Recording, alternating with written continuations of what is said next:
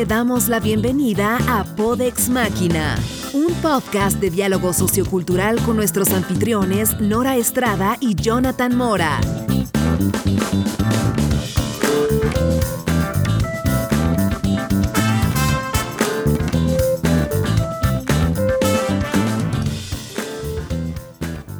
Hola amigos, yo soy Nora. Yo soy Jonathan y estamos una vez más eh, reunidos para platicar un poquito, un episodio más de Podex Máquina. El día de hoy vamos a hablar de los negocios multinivel, pero antes de empezar a platicar, les recuerdo nuestras redes sociales. Estamos en facebook.com diagonal Podex Máquina, en twitter.com diagonal Podex instagram.com diagonal Podex Máquina. Tenemos una página en Patreon bajo el mismo nombre de Podex Máquina y nos pueden escuchar tres plataformas, principalmente una es Stitcher, la otra es la plataforma de iTunes para la gente que tiene iPhone o para la gente que tiene Mac y esas cosas. Y por último en Spotify, que yo creo que es de donde proviene la mayor parte de nuestros escuchas y básicamente son las maneras en las cuales nos pueden escuchar. El día de hoy les platicaba, vamos a hablar un poquito de los negocios multinivel. Nora, bien rápido, ¿qué es un negocio multinivel en pocas palabras? Un negocio multinivel, bueno, pues yo lo entiendo como un negocio tipo pirámide. Sí. ¿Correcto? Sí. Donde el las- ingreso, el ingreso proviene, la ganancia proviene del, de ingresar a nuevas personas al negocio, no del producto en, en sí. Este, un negocio multinivel es bien fácil de identificar. Una de las características que ves a bote pronto es que no realmente venden productos que no encuentras en anaqueles de tiendas o en páginas de internet. Eh, ese tipo de productos como Herbalife, como Uni, como Kiani, incluso hasta Glicocafé, que es como un café que, que también te hace perder peso. Y es uno de los primeros focos rojos que podemos identificar. Eh, si un producto es bueno, pues ¿por qué no ponerlo en Amazon o, ponerlo dentro de un Sanborns? Y, otra característica muy peculiar, Nora, y tú me dirás si no te ha pasado, y es parte de lo que vamos a platicar el día de hoy, es que estos negocios normalmente comienzan a través de una invitación que más o menos suena como a un, pues es un, como un speech de venta, ¿no? De que, hey, si me das 30 minutos, te voy a explicar de una empresa que estoy fundando con Y te amigos. va a cambiar la vida. Exacto, o sea, las palabras ya las conocemos. Te van a decir de que ingresas o generas un ingreso pasivo residual, esos tecnicismos que suenan súper padres. Y te van a decir que tú eres tu propio jefe y que trabajas las horas que quieras.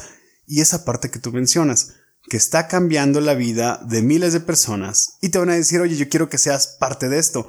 ¿Te, suena? ¿Alguna vez te ha tocado escuchar ese tipo de speech? ¿A quién no le han ofrecido ser parte de un negocio multinivel? Dime. Y las personas, bueno, si has estado buscando trabajo, si alguna vez alguien te ha ubicado como una persona que está, pues, sin oficio ni beneficio, dices, este es cliente para mi negocio. Dices, ya no busques más, vente, aquí está el cambio de tu vida. Yo creo que a todos se nos han ofrecido participar de negocios así, pero ahora déjame decirte, yo identifico dos vertientes en este tipo de negocios multinivel ¿Cuáles son? eh, el- el- económicamente hablando está el negocio eh, multinivel como Shelo, como Herbalife, que la ganancia, o sea, el producto se vende y ese producto, la ganancia de ese producto se va dividiendo entre el vendedor directo y el padrino del vendedor y el padrino del padrino del vendedor y el padrino del padrino del vendedor. O sea, son productos carísimos porque al final algo de ganancia tiene que llegar a la empresa. O sea, el vendedor paga carísimo eh, el, el producto. Para la empresa la ganancia es brutal, pero se va dividiendo poquito entre las distintas etapas de, venta. Ahora, está bien. Para eso necesitas un producto, digamos, relativamente bueno, como Herbalife, como Shelo, que uno es producto de nutrición, otro es un producto de belleza, que se venden bien, que tienen muy buena mercadotecnia. Herbalife le paga a Cristiano Ronaldo para hacer la publicidad.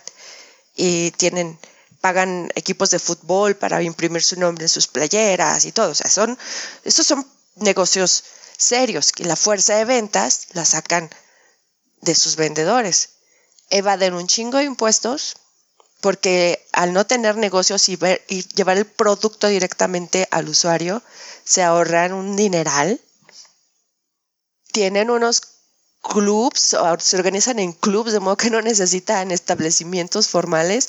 Sí, es una, es una cuestión muy sucia. Ese es un tipo de negocios que yo veo. Y otro tipo que son los más nasty, que a lo mejor alguna vez te han ofrecido a ti, son los pirámide.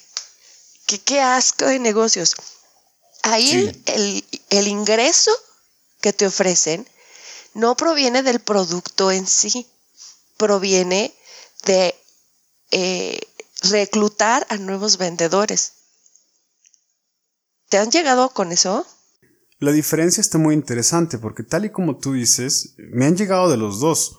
Por un lado, negocios que tú puedes considerar serios y que realmente tienen un producto detrás de ellos que dices de que, bueno, igual y a lo mejor no me voy a volver un vendedor de lo que tú me ofreces, pero tengo que reconocer que los cuchillos que me estás vendiendo son de una excelente calidad. El rollo, por ejemplo, una empresa que se llama Cotco, que son unos cuchillos muy buenos, que cuestan un chorro y que también manejan este sistema en el cual si tú estás convencido del producto que estás comprando, tú puedes volverte un revendedor. Y bueno, tiene como un sentido moral, ético padre, porque no te están vendiendo este rollo piramidal que realmente a lo mejor no transgrede leyes en México, pero sí moralmente yo siento que está muy mal, muy muy mal, porque ves que la gente que cae en ello es la gente más vulnerable y la gente mentalmente más débil, si lo quieres ver de un modo.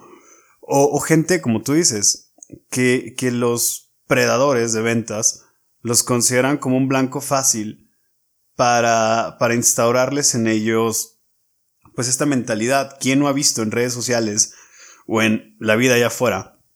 Gente que empieza a eh, preciarse de cosas que no tiene y hablar de un negocio que en el fondo tú sabes y ellos saben que tampoco es un negocio y, y que van cambiando su manera de ser. Y esta es precisamente la parte que hoy quiero platicar contigo, Nora, porque no es tanto el problema de los eh, negocios multinivel o de los esquemas pirámides o de los esquemas Ponzi. El problema es el impacto negativo que tiene en el círculo social de las personas que caen en estas redes. Porque también hay que platicar un tema. Esta gente que ha llegado contigo a platicarte de, de estos eh, programas o de estos esquemas de negocio, entre comillas, es gente que al final termina volviéndose bastante indeseable, bastante, bastante indeseable. No sé si compartas esto conmigo, de que es gente que se vuelve tan insistente, tan... su vida gira tanto en torno al hecho de emprender, otra vez entre comillas, su propio negocio, que, se vuelven gente molesta. ¿Te ha tocado ver esa parte de, de estos vendedores? A mí me tocó un amigo tristemente, me, invitó a participar en un negocio pirámide.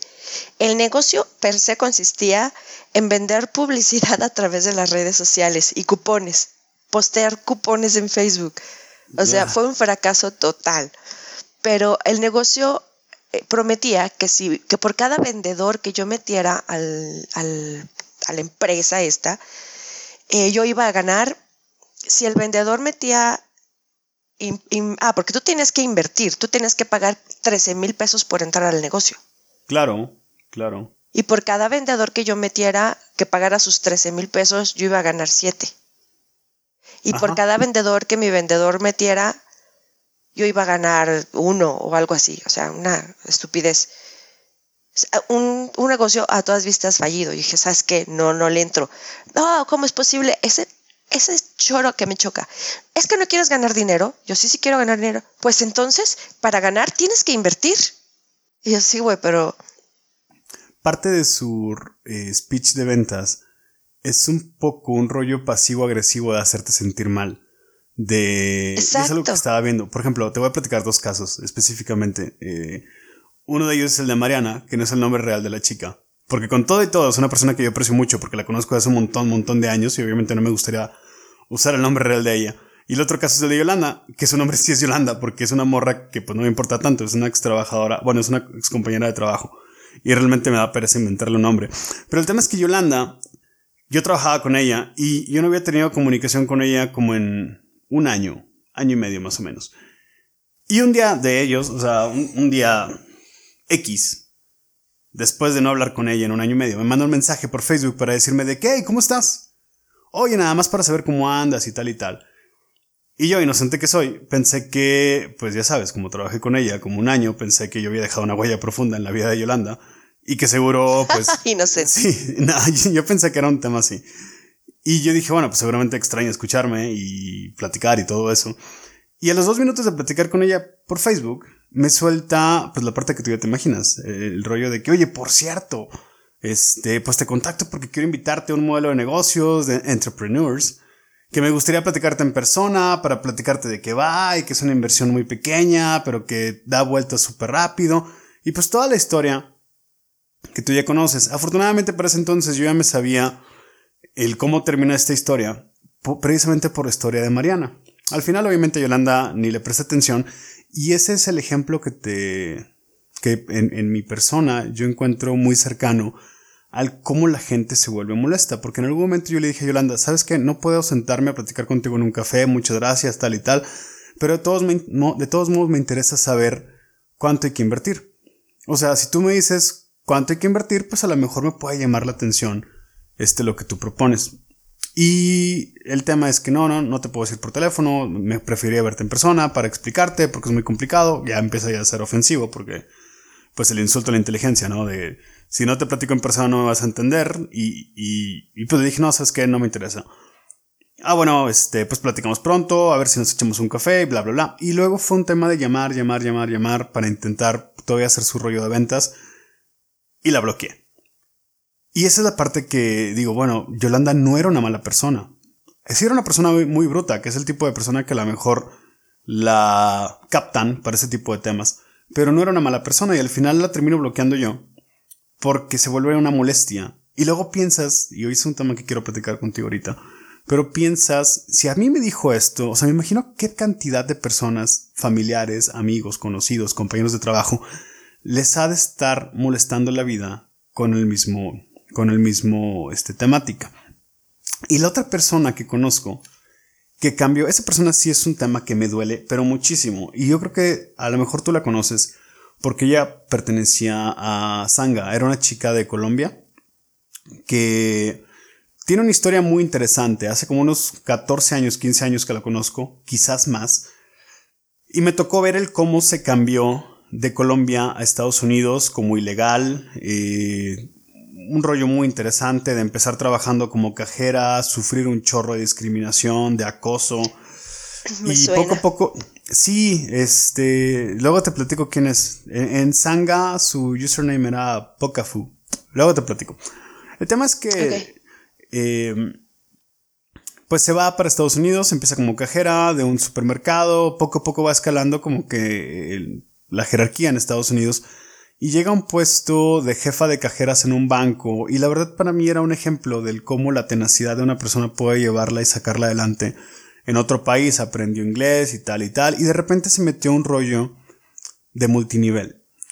Y te puedo decir abiertamente que es una amistad que yo perdí y no hay otra razón por la cual yo haya perdido esa amistad más que por el rollo de multinivel. Hace como unos 5 años, no, unos 4 años, me habló pero ella y yo platicábamos con cierta regularidad y me habló para decirme de que, oye, Jonathan, mi negocio se está expandiendo como no tienes una idea y te quiero invitar y quisiera que tú formaras parte de esto porque ya vamos a empezar a trabajar en México y te voy, y, es una, algo que sí me dolió un poco. Es que el mismo speech que utilizaba con la gente allá, lo utilizó conmigo, que nos conocíamos por 12, 14 años. Y fue un rollo de que te voy a hacer millonario, tú no vas a tener que hacer nada, vas a ganar un chorro de dinero porque toda la responsabilidad de México va a caer en tus manos y lo único que necesito es que reúnas a unas 15, 20 personas y empezamos en México el siguiente mes. Me voy a quedar en tu casa y desde ahí empezamos a platicar con ellos y yo de que, wow, wow, mm, espérate un poco, ¿sabes? O sea, no estoy muy seguro de que sea lo que yo estoy buscando y ahí tuvimos un pequeño roce. Y en algún momento, eh, hace tres o cuatro años, yo platiqué con Ángel, le dije, oye, ¿cómo te va? Y al final, en una plática muy de corazón a corazón, me confesó que realmente económicamente no le iba muy bien. Sin embargo, si tú ves su Facebook y sus redes sociales, la morra hace alusión a un montón de dinero, a cheques por miles de dólares, a coches que no tiene, a relojes que no ha comprado, a casas donde realmente no vive. Y es un rollo, es un rollo muy triste, pero es un rollo también bastante bien pensado. Es decir, ella aparece en casas que renta no vive ahí. Y con coches que no son suyos, que únicamente los renta para las fotos. Y de ese modo ella engancha gente con el rollo de que, oye, a mí me fue súper bien. Y pues te invito a que entres en mi negocio y tal y tal. Hace tres años platiqué con ella, persona, este, en Zacatecas. Vino a México precisamente por el rollo de Kiani, que es la empresa esta multinivel donde está ella involucrada. Y, y fue muy feo. Tú puedes ver que realmente su vida ya no era, ya no era la persona que alguna vez conocimos. Ya era una persona únicamente orientada al hecho de vender, vender, vender. Y la verdad es que te lo voy a decir abiertamente. Engañar y engañar y engañar. Porque una cuestión que la gente de los multiniveles omite es que el 95% de las personas que entran a un rollo multinivel no va a recuperar su inversión ahora. O sea, van a perderle. Cuando tú invitas, ahorita por ejemplo en el esquema que te decían de que no, hombre, tú págame 13 mil y busca tres personas más y te vamos a dar 7 mil de cada uno de ellos. ¿Qué pasa, si, ¿Qué pasa si tú no encuentras a una persona o a dos personas? no, es que, güey, ese modelo está, es fallido. Es que la población es finita. ¿Cuántas, ¿Con cuántas personas puedes trabajar así? Y al final, en lugares pequeños o en poblaciones rurales o en lugares como México, donde realmente no hay un mercado económico fuerte, pues tú vendes un producto a 10 personas y ¡pum! se acabó tu mercado porque realmente los, a los que les vendiste y que reclutaste se convierten a la vez en tu competencia. Y, pues tu negocio se convierte en un sistema que no es sustentable para vivir. Y esa es la parte más triste que le invertiste tiempo, le invertiste dinero y le invertiste tus sueños a un negocio, entre comillas, que supuestamente iba a cambiar tu vida y que al final lo único que hizo fue dejarte en deuda y encima de todo probablemente sin amigos. Es bastante, bastante triste. Bueno, hay, hay dos tipos de personas que tienen este tipo de negocios eh, tipo pirámide. Mira, si tú eres el que inicia el negocio tipo pirámide y lo inicias con una buena idea y tu negocio es un boom, vas a ganar. Qué bueno que lo dices, sí. A huevo vas a ganar. Pero tienes que estar bien arriba en la pirámide o ser el que lo empiece, porque conforme la pirámide se va ensanchando, esa ganancia se va evaporando, se va diluyendo. Hasta que llega un momento, hasta que llegas a la base de la pirámide donde ya no hay más a quién embaucar. Y todos los que estamos abajo estamos jodidos. ya no ganamos. Y también hay que ser muy honestos. Para sobrevivir en ese tipo de esquema, que no es otra cosa más que ventas, pues hay que tener cierto tipo de personalidad que realmente muy poca gente tiene. Es decir, eh, esa capacidad de embaucar y de vender esta idea, realmente muy poca gente, muy poca gente la tiene. Hoy te puedo decir que Mariana representa una empresa multinivel en Estados Unidos súper fuerte y yo siento que hoy en día sí le está yendo muy bien, sí tiene una, un ingreso económico residual, le dirían ellos, fuerte, porque comanda un eslabón fuerte de la, de la cadena de, Estados Unidos. Pero Mariana es un caso de uno entre miles y miles y miles de personas que al entrar a ese tipo de sistemas pierden un chorro, pero un chorro. No, yo le diría a nuestros podescuchas, ojo cuando llegan y te ofrecen ser parte de un negocio que va a cambiar tu vida. Si te ofrecen que tu fuente de ingreso va a ser por vender un buen producto, pues éntrale, pero sin pensar que te va a cambiar la vida, porque el ingreso es un porcentaje de lo que vendes. Necesitarías vender con mucho entusiasmo y ser un vendedor de tiempo completo para sacar una ganancia significativa. Si el negocio que te ofrecen, la ganancia está basada en que invitas a más gente, agarra tus cosas y huye de ahí. Sí, sobre todo porque cuando te invitan a reclutar, primero que nada, si a ti te reclutaron y tú caíste, fue seguramente porque te vendieron la idea de que esto iba a cambiar tu vida. Y cuando tú empiezas a reclutar a otras personas, pues a quién vas a reclutar, Laura. Finalmente vas a reclutar a tus amigos, a tus familiares, porque cuando a ti te reclutaron te dijeron que iba a ser bajo un ofrecimiento en el cual tú ibas a ser tu propio jefe, ibas a trabajar las horas que tú quieras, ibas a tener libertad financiera, control de tu vida. Y pues este método, según esto, es revolucionario, bla, bla, bla. Y obviamente pues tú vas a decir, pues yo quiero eso para mi familia. Y te van a atacar moralmente en el sentido de que, ¿qué onda? Pues habla con tu familia, invita a tus, invita a tus amigos, haz reuniones con un montón de gente. pues sí, pero si invitas a tu familia y a tus amigos a ser vendedores de tu mismo producto, luego a quién carambas le vas a vender? Pues a lo mejor ya no directamente a, ellos, sin embargo vas a obtener este ingreso residual a raíz de ellos. Aparte tienes que pensar en esto. Pues escucha, pon atención. Si te vas a poner terco con tu familia diciéndole, no, que métete a este negocio que es la piedra filosofal de la economía, ¿te vas a volver una persona odiosa y van a dejar de invitarte a las fiestas? y van a dejar de aceptar tus invitaciones al cafecito porque, ah, este güey lo que quiere es venderme su pinche catálogo o cosas así. O sea, es, es, es muy feo, es muy feo. No seas así. Y sobre todo, sé como Jonathan. sé como Jonathan, que rechaza abiertamente cualquier tipo de invitación a cualquier negocio. ¿Y sabes por qué, Nora? Porque la realidad es que después de un tiempo de vivir te das cuenta de que no hay una manera fácil de hacer dinero. La vida no es fácil, güey. Si te ofrecen la posibilidad de un método revolucionario que va a duplicar tu negocio, no son mamadas. O sea, eso no existe en ningún lado. Excepto alguna vez en los esquemas tipo Ponzi. ¿Sí sabes quién es Charles Ponzi? No. Fíjate. Charles Ponzi, ¿no? no es el que canta despacio. ¿No? Charles Ponzi era un vato de Italia. Estamos hablando de comienzos del año pasado.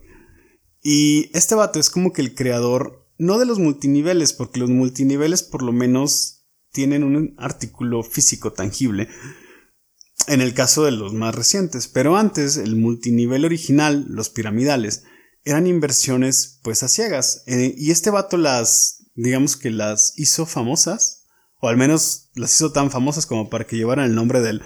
Porque este vato hizo un negocio de inversión súper redituable, pero también que era muy ilegal, o al menos muy poco ético, a comienzos del siglo pasado, porque el vato lo que hacía era comprar estampillas de retorno postal internacional.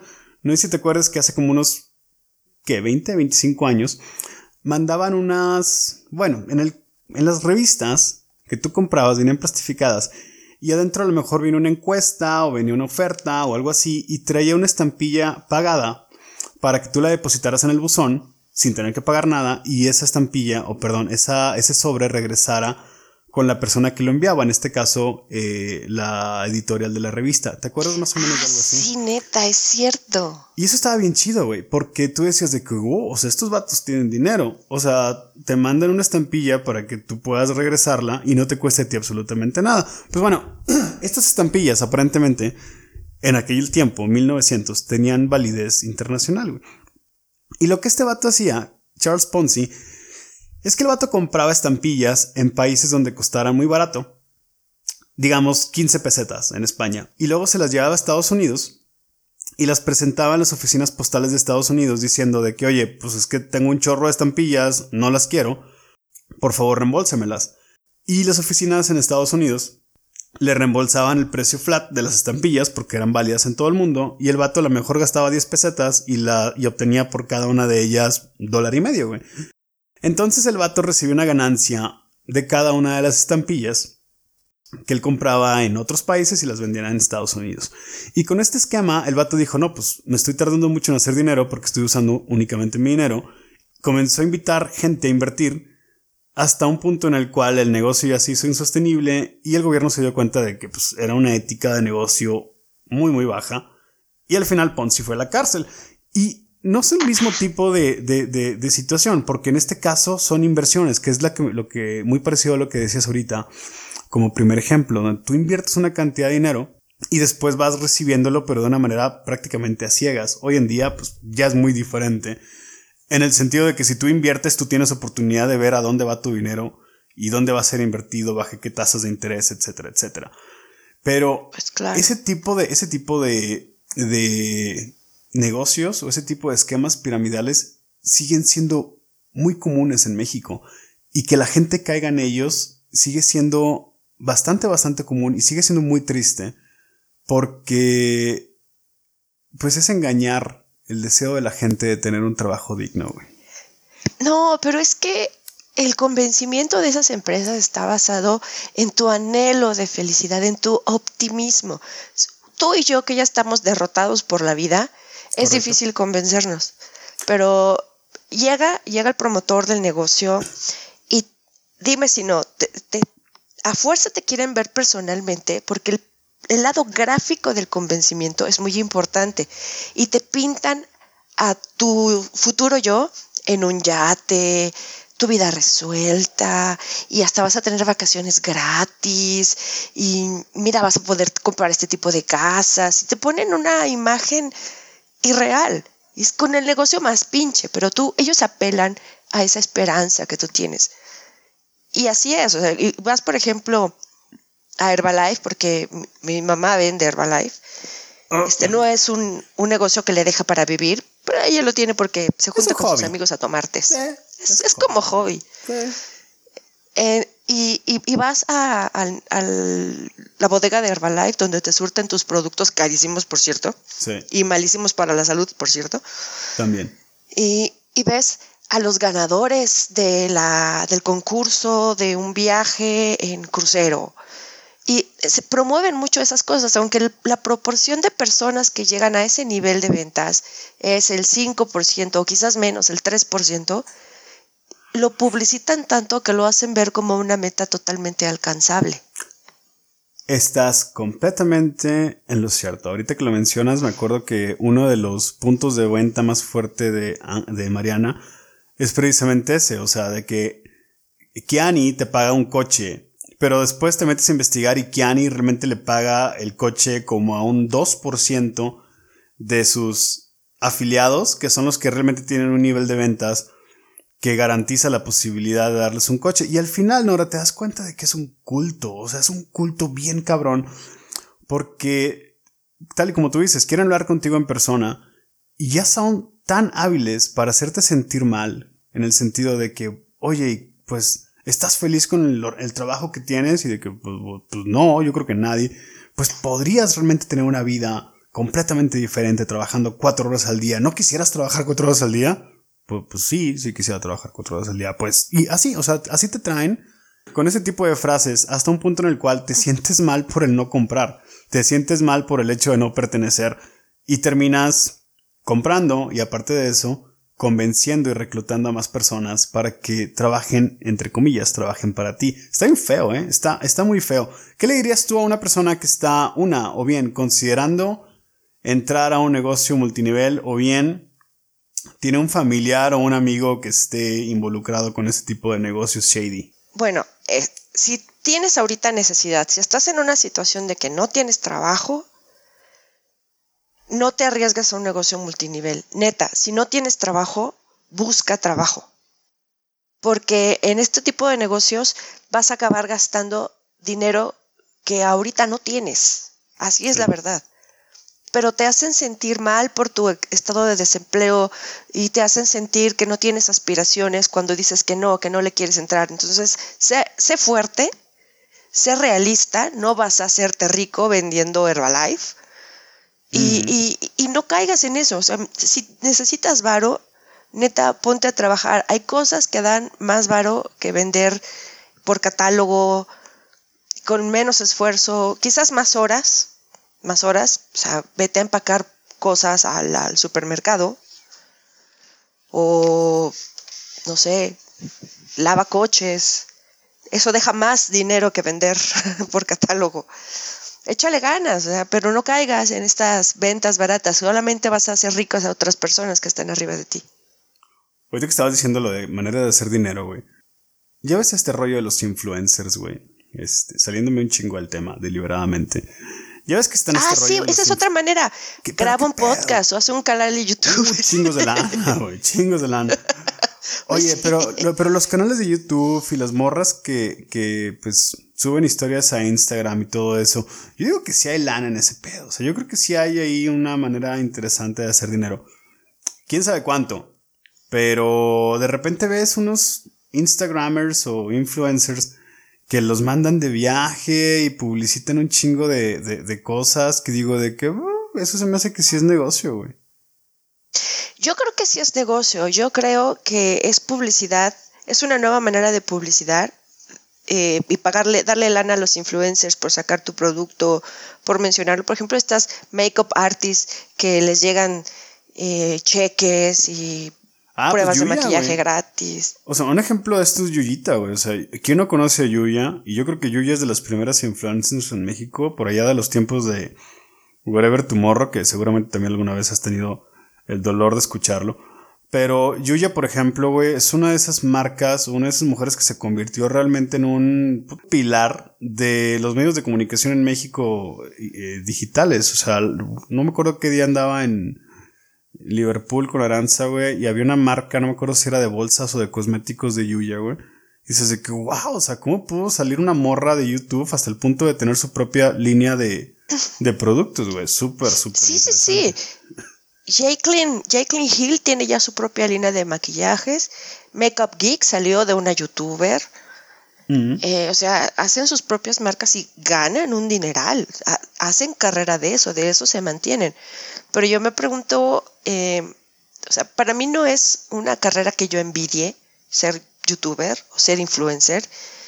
Y no creo que sea algo que puedas hacer toda tu vida. O sea, es un modo de freelancer muy, no sé, muy risky, muy, Sí. muy arriesgado, muy inestable. también- no sé, no me late. volátil, Quizá yo estoy muy viejita como para tragarme eso, pero No, fíjate No sé. que, pues sí, ya estamos muy viejos, güey, como para considerar la posibilidad de que alguien se agrade de vernos más en Instagram, güey.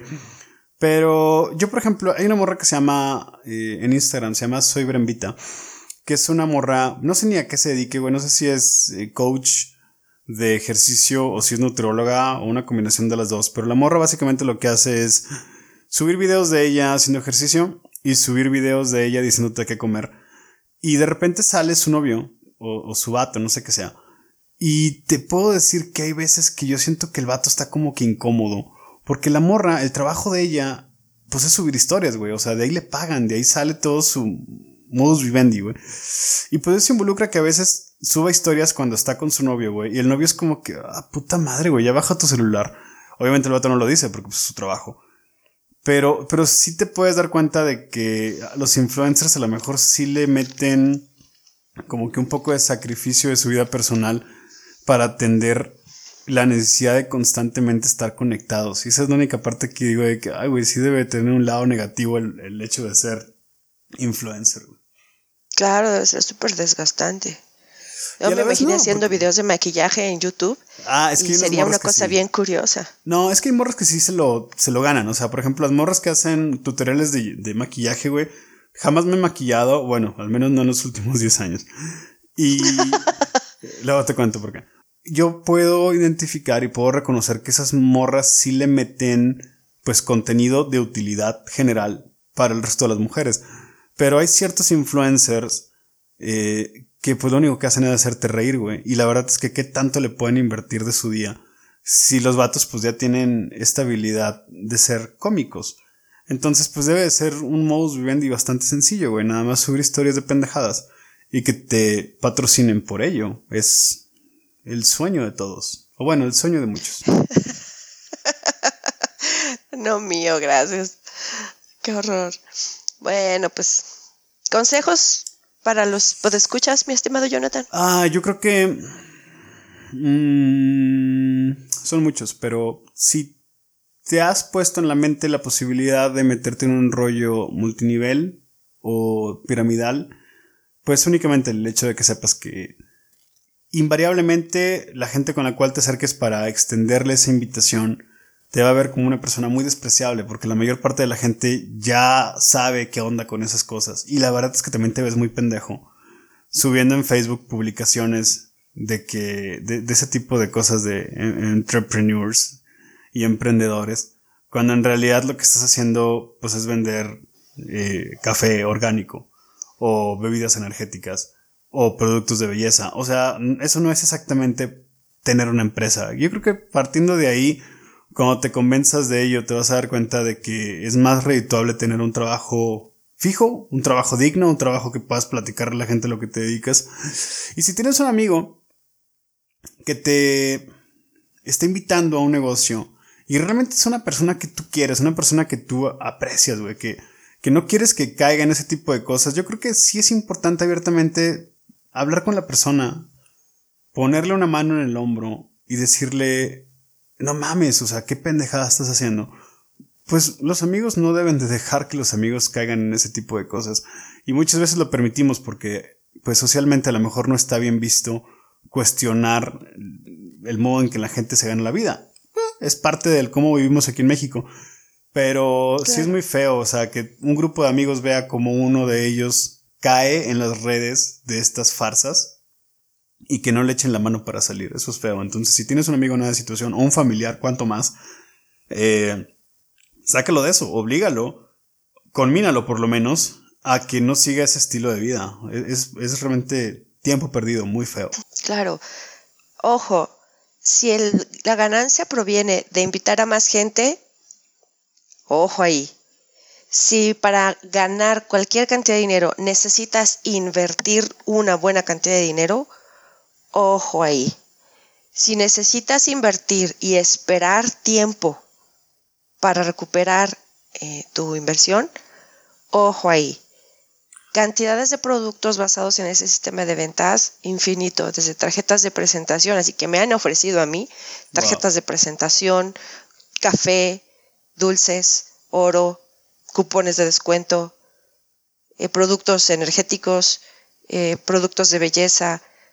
La cantidad de cosas que se pueden vender basados en ese sistema es infinita si en verdad es mucha su necesidad, piénsenlo para hacerlo, pero no hay nada más desagradable, piénsenlo de verdad, no hay nada más desagradable que ser la persona que lleva a las fiestas el catálogo con los productos porque tengo que vender.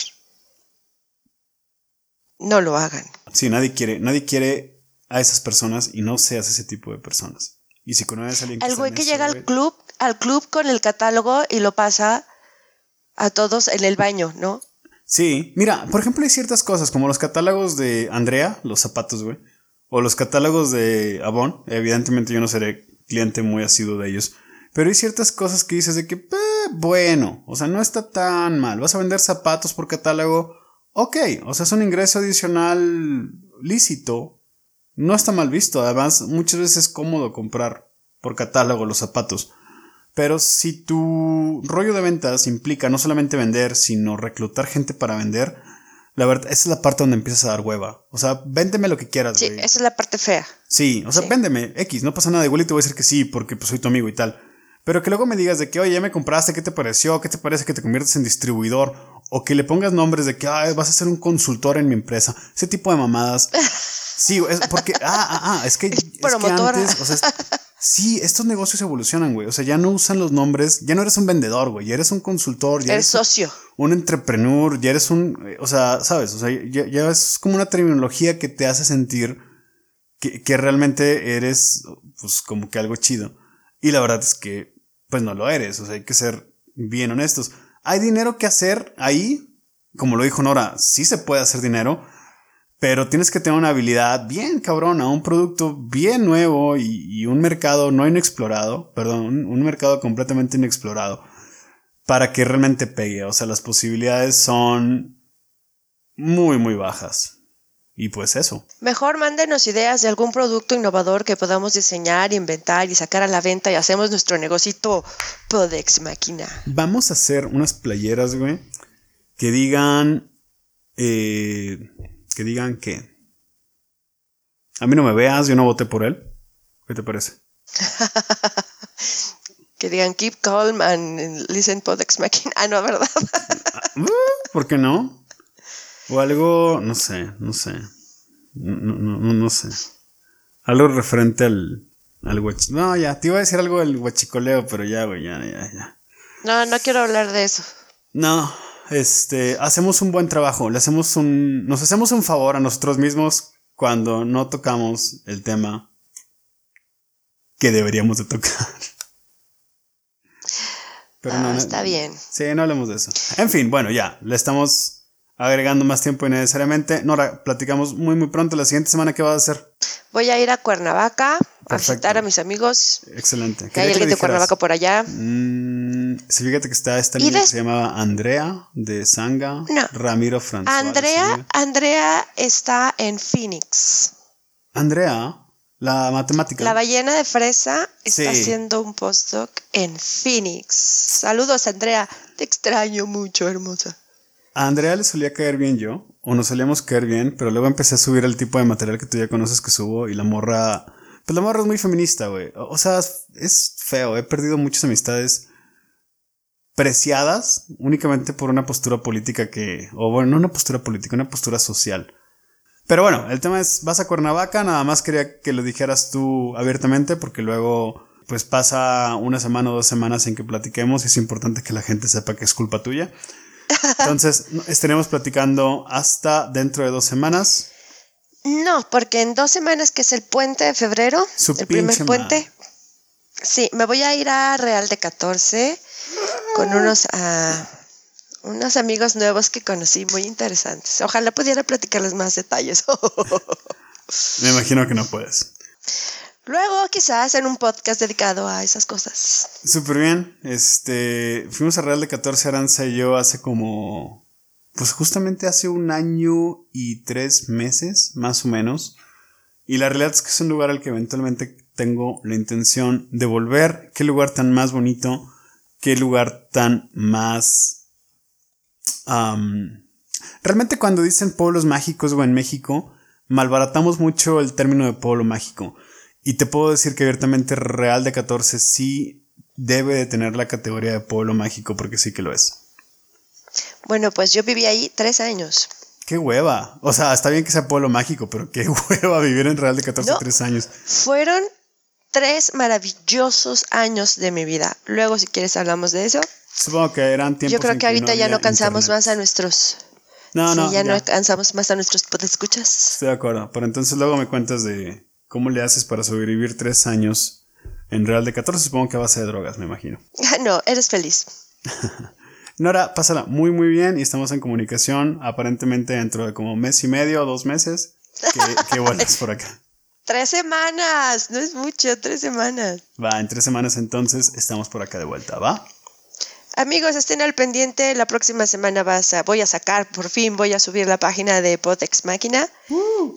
para que escriban sus comentarios, su retroalimentación y puedan estar en contacto con nosotros de manera más cercana.